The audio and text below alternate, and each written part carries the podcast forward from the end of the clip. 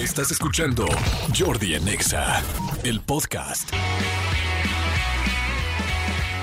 Seguimos, son las 12 del día con 13 minutitos y este, bueno, seguimos nosotros evidentemente aquí en Joriquilla, en Querétaro, eh, y me da mucho gusto poder eh, presentarles a Josué Guerrero eh, Trapala, él es secretario particular del gobernador y siempre es padre cuando va- llegas a un lugar, eh, pues poder platicar de qué ha pasado, qué hay en este lugar, que, porque luego hay cosas tan bonitas, hay lugares tan bonitos, hay cosas tan interesantes que conocer en todo México y a veces no necesariamente las conocemos. Entonces, aprovechando que este programa es nacional y no solo nacional, sino que nos escuchan también mucho fuera de las fronteras, quiero platicar con mi querido Josué para ver qué logros, qué cosas, qué lugares, qué debemos conocer cuando venimos a Querétaro. Así es que, mi querido Josué, ¿cómo estás? Bien, Jordi, muy, muy contento de estar aquí contigo y agradecerte el espacio. ¿eh? No, hombre, encantado. Feliz. ¿Toda tu vida has vivido en Querétaro? Fíjate que no, yo con muchos ahora queretanos de adopción llegué al estado de Hidalgo, pues ya Ajá. tengo 20 años viviendo aquí. Ok. Llegué a segundo de secundaria, entonces ya hice toda mi vida acá en Querétaro. Oye, si tuviéramos tres lugares, así, y la gente que estamos muy cerca del Estado de México, de la Ciudad de México, eh, toda la gente alrededor, que conocer en Querétaro, ¿cuáles son lugares que no podríamos así? Solo tres. Luego me voy de tres a seis y luego seis a nueve, así, tres, nada más tengo tres días. Ah, te voy a decir, de volada. El primero es el centro histórico de Querétaro. Ajá. A toda la historia, la belleza arquitectónica que tiene, todas las ofertas culturales, gastronómicas que tiene el solo centro de Querétaro, es indispensable conocerlo. El segundo es la Peña de Bernal, este, que a lo mejor ya la conoce, ya has escuchado, que es el, el segundo monolito más grande del mundo y también tiene una oferta gastronómica importante. Y la segunda es el municipio de Corregidora, la tercera es el municipio de Corregidora que está aquí al ladito. Ajá. Tenemos ahí una pirámide, poca gente sabe que hay una zona arqueológica importante. Tenemos también un santuario de la Virgen del Pueblito, entonces debería haber sitios, el centro de Querétaro, la Peña de Bernal y el municipio de Corregidora. ¿Es caro? No, yo diría que está muy competitivo, fíjate. Hay mucha oferta, entonces la oferta hace que los precios sean muy competitivos. Yo creo que puedes encontrar de todo. Es que fíjense ahorita, por ejemplo, que viene Semana Santa. eh, mucha gente dice, oye, es que tengo dos niños o, tres y quiero irme con mi esposa o con mi esposo y tal, y hacer una vacación familiar. Y yo siento que hay en serio tan buenas opciones en todo México y Querétaro definitivamente es una, es una de ellas. ¿Qué ha pasado, por ejemplo, en esta administración, en esta administración? ¿Qué logros han hecho? ¿Qué desafíos tienen? ¿Cómo ha sido? Claro, fíjate que nosotros agarramos una administración que venía de salida del COVID y de la pandemia. Ajá. Entonces teníamos retos muy claros. La, re- la reactivación económica era una de ellos. Este, la economía, pues en todos lados estaba de alguna manera detenida y el gobernador tiene una vocación económica muy importante. Él fue empresario toda su vida, relativamente tiene poco en política, entonces traía una visión muy importante de reactivar la economía y creo que se ha hecho muy bien. El- tan solo entre el 21 y el 22 tuvimos más de 26 mil millones de pesos de inversión extranjera que generaron casi 20 mil empleos. Entonces, Ah, esa parte ha caminado bastante bien. También nosotros buscamos in- incentivarlo desde la infraestructura.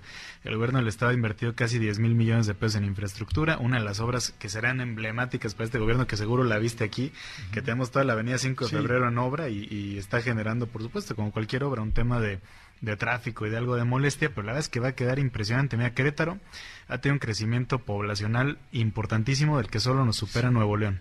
Solamente a Nuevo León llega a vivir más gente que a Querétaro. ¿En ¿Por qué? serio? Sí, Sí, yo últimamente he escuchado muchísima gente que está viviendo en Querétaro. es que te ofrece muchas cosas. Te ofrece un estado seguro. A pesar de la colindancia que tenemos, que ese es otro reto importante de esta administración, tenemos, convivimos con estados que tienen un tema de seguridad complejo. Y la verdad es que Querétaro se ha mantenido de alguna manera protegido por, por la- las acciones que se han hecho. No todo es el gobierno, la sociedad también ha puesto mucho a su lado.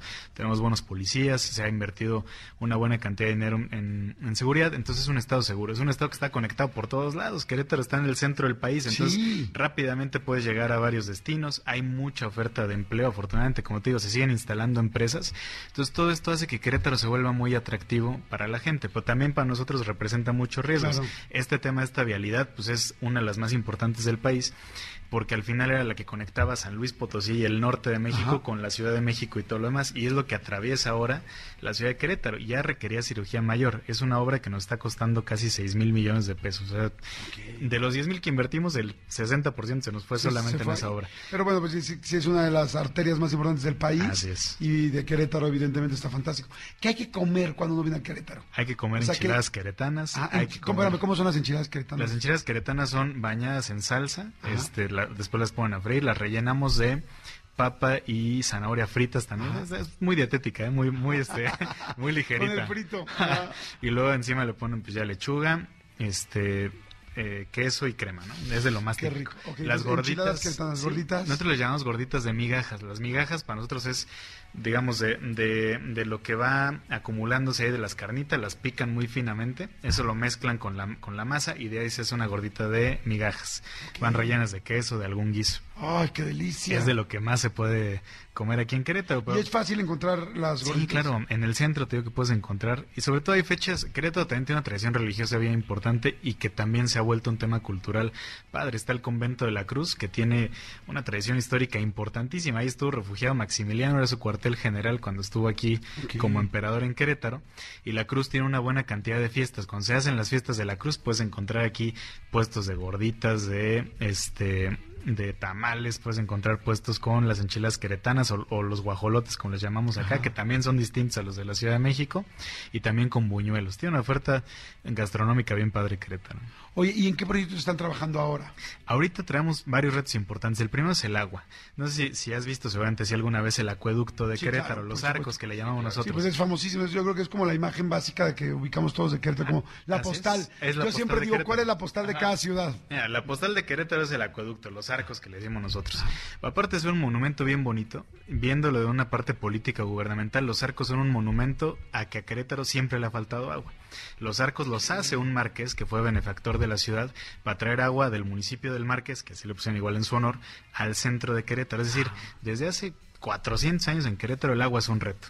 Entonces se hizo ese acueducto. Después hace unos 20 años hizo algo que le llamaron el acueducto 2, que es traer agua de una presa que está en el municipio de Cadereyta, aquí en Querétaro, hasta la zona metropolitana. Ahorita estamos haciendo nosotros el acueducto 3, porque en unos 15, 20 años ya va a ser insuficiente otra vez ese- esa infraestructura hidráulica y no nos queremos enfrentar a eso. Estamos con el tema de infraestructura, como te decía, con esta vialidad. El tema de seguridad también es un reto importantísimo. Le, le invirtió el gobernador 4 mil millones de pesos el año pasado para tener arcos de seguridad, tener más cámaras, tener mejor equipamiento, que los policías ganen más, se les subió el salario. A partir de este año los policías de Querétaro ya son de los mejores pagados del país. Y también en mucha tecnología se están equipando los edificios que ya tenemos, se está construyendo un nuevo edificio de seguridad pública que va a parecer, les digo, la base de los Power Rangers porque está, hasta visualmente está bien padre, está muy muy bonito. Bueno, hasta drones, este, ya hasta ahora con esta tecnología no tripulada para poder estar viendo la ciudad, instalamos 18 hangares donde los drones llegan, se abastecen y pueden volver a salir a ¿Cómo monitorear. crees? ¿Los Sí. drones están monitoreando? Los drones están Eso está monitoreando. cadrón, ¿eh? Eso está... Oye, qué padre Sí, eso. Sí, sí, sí. Es que no, mira, no en- había escuchado eso. ¿Eso pasará también en la Ciudad de México o no? Mm, No, no creo. Se los roban, ¿no? Van pasando y órale. lo, lo- lo bajas, ¿no? A resorterazos. Oye, está muy padre eso de los drones. Entonces Sí. los drones están pues como patrullando la ciudad de Querétaro. Así es, hacen un ¿Ya eso de ya está o va a estar? Eso ya está, eso lo empezamos desde el año pasado. Ya se han instalando poco a poco los hangares y ya están en, en coordinación con el C5, desde el CIAS, bueno, que le llamamos nosotros el CIAS, el Centro de Inteligencia y Vigilancia, desde ahí ellos ya pueden activar la cámara del dron y si tienen que ir a vigilar alguna zona de la una patrulla no ha logrado llegar todavía, el dron ya te está dando algo de, de imagen aparte de las cámaras que hay en la zona. Entonces es un esfuerzo importante, los lectores de placas, los arcos de videovigilancia, es decir, hay que apostarle a la tecnología. Si cada vez evoluciona más para ello, pues ¿por qué no aprovecharla para algo tan sensible como seguridad? Oye, los drones son autodirigidos, ¿no? los drones son son autodirigidos, ¿Y exactamente. cómo se mueven? ¿Por GPS? O sea, Sí, se programa en un radio, en un, peri- en un perímetro a partir del cual pues ya no pueden salir porque pe- perderíamos conexión con ellos. Claro. Y en el momento en que ya tienen que regresar por el tema de la batería, están programados para que el regreso lo puedan hacer sin ningún riesgo. Y en el hangar pequeño, que es como de película, que se abre prácticamente, se puede instalar ahí, se vuelve a recargar y puede volver a salir a hacer una tarea. Wow, está increíble. Está padre. Fíjate que sí está muy, muy interesante este, este modelo. Pues sí, para ciudades como la Ciudad de México, Estado de México, para toda la República Mexicana. Seguramente habrá más estados que lo hacen, no sé si, si haya más o no, no, no tengo idea. ¿Tú sabes si alguien más lo está haciendo? No, no sabría decirte la verdad. Yo es la primera vez que lo escucho que lo hacíamos aquí en Querétaro desde que lo planteó el secretario de Seguridad. Está padre. Y está muy, muy padre. Pues sí, porque puedes, o sea, es una cámara que está volando, es una cámara que está siguiendo. Claro. Entonces, si de repente, oye, pasa tal cosa o cual cosa, Claro. puedes programar y decir, sigue. Eh, ahí es lo que me quedé pensando, cómo puedes seguir a alguien o por lo menos ponerte en un área donde va a pasar. Claro, y a lo mejor no ha llegado una patrulla por el tráfico, por lo que quieras, a lo mejor no tenías unidades cerca y ya puedes tener ahí ojos que te estén diciendo qué está pasando, ¿no? Y tomar decisiones en tiempo real.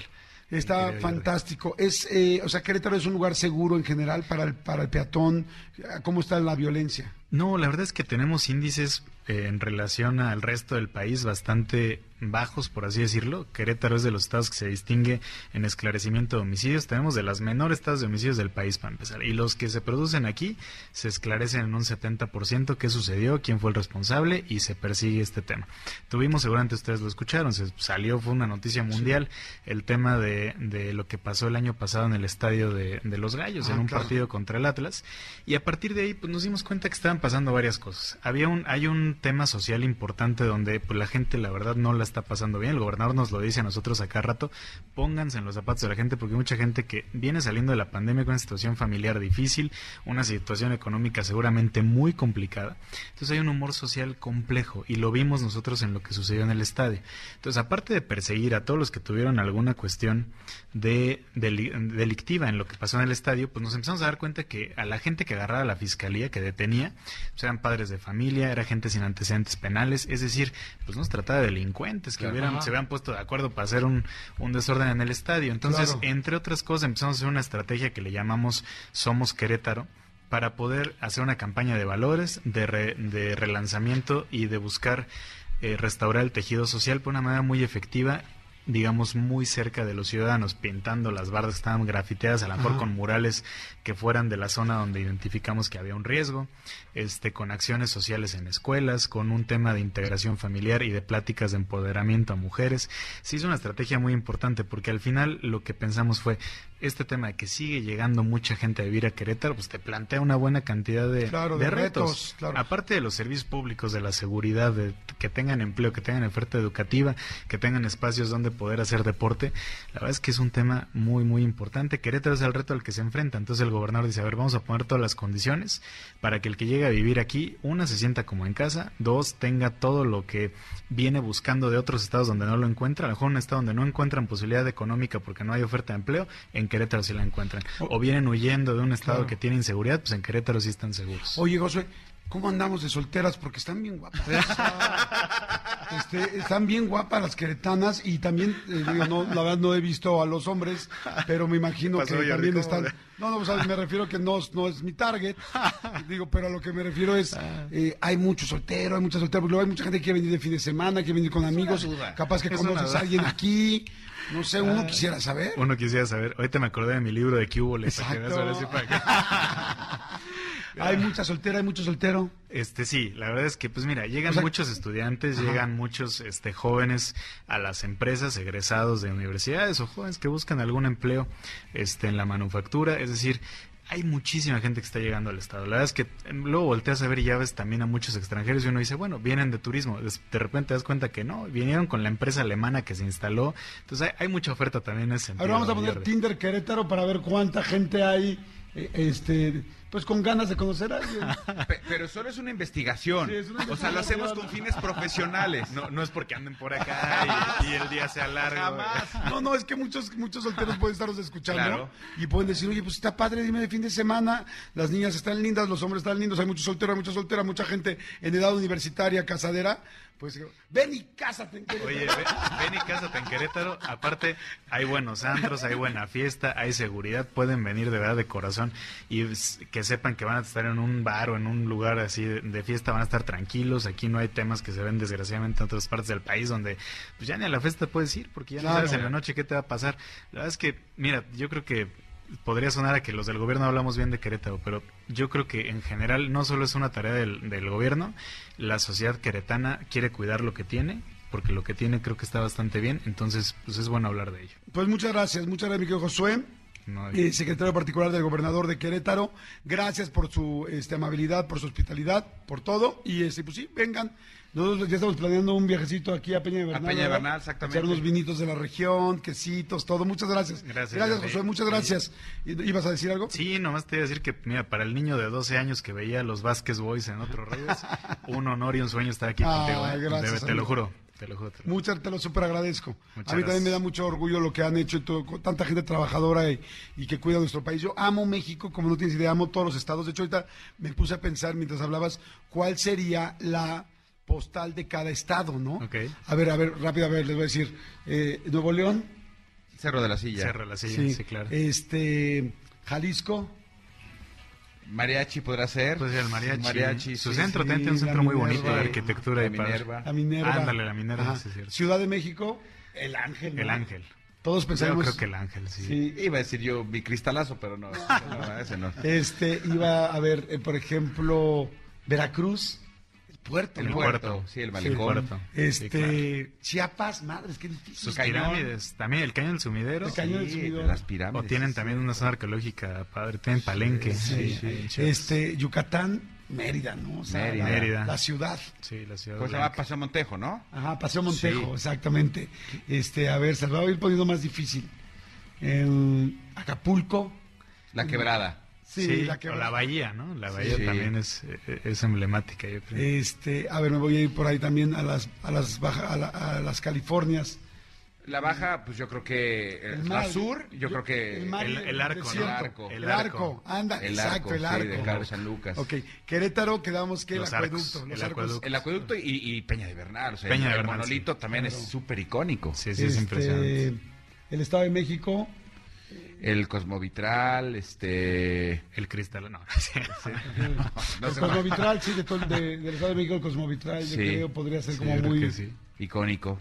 Sí, este, ¿qué más? A ver, digo, hay muchísimos estados, ya dijimos Veracruz, Oaxaca, pues. Oaxaca, La Guelaguetza, La el, Guelaguetza. el- el auditorio de la Guelaguetza. Monte Albán sí, también tienen su- sí, zona sí, arqueológica Monte padre. Albán, yo creo que Monte Pues, Albán. Oaxaca todo, también tiene un Sí. centro bien bonito, el, el- Sí. el templo de Santo Domingo, toda esa Ay, qué parte. pinche país tan más chingón. Sí, la verdad es qué que sí, neta, en serio. Gracias, muchas gracias. Gracias, Jordi. Que estés muy Muchas bien. gracias. Escúchanos en vivo de lunes a viernes a las 10 de la mañana en Exa FM 104.9.